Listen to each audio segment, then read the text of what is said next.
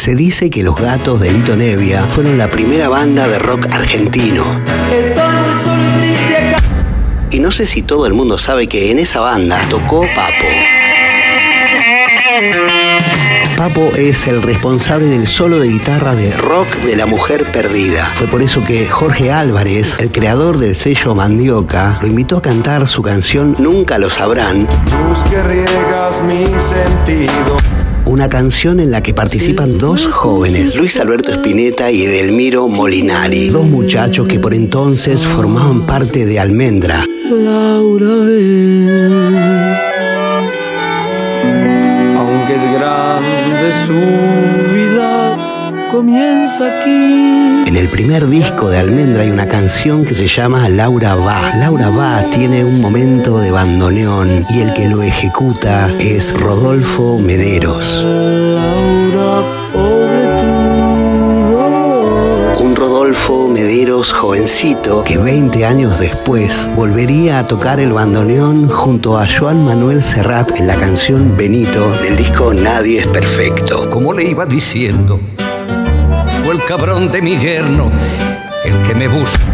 Un disco que daría el puntapié final al homenaje que Joaquín Sabina le hizo al catalán en su disco Yo mimé contigo. Yo de joven quisiera ser como es mi primo Joan Manuel. Un disco hermoso que entre otras tiene a la canción Es Mentira, una canción en la que canta Charlie García.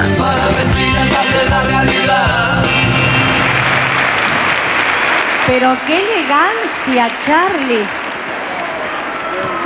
Un Charlie que venía de ser colaborado nada más y nada menos que por Lolita Torres. Ella hizo los coros de Filosofía Barata y Zapatos de Goma y tocó castañuelas en la canción Curitas. Yo te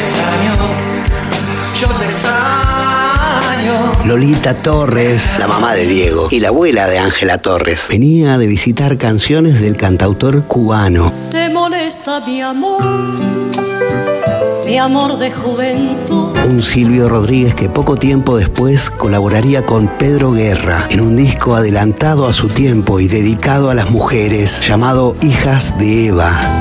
Quizá te insulten, quizá no nazcas,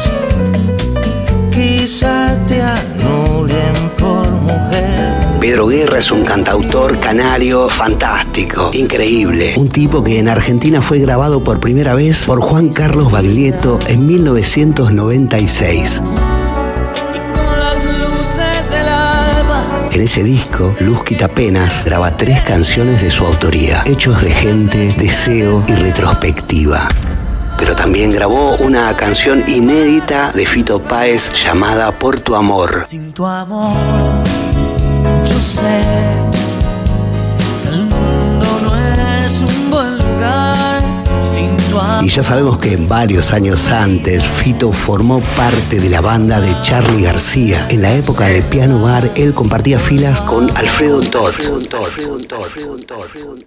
Ese bajista que compartió escenario con Papo cuando fue guitarrista de Los Gatos allá en 1967.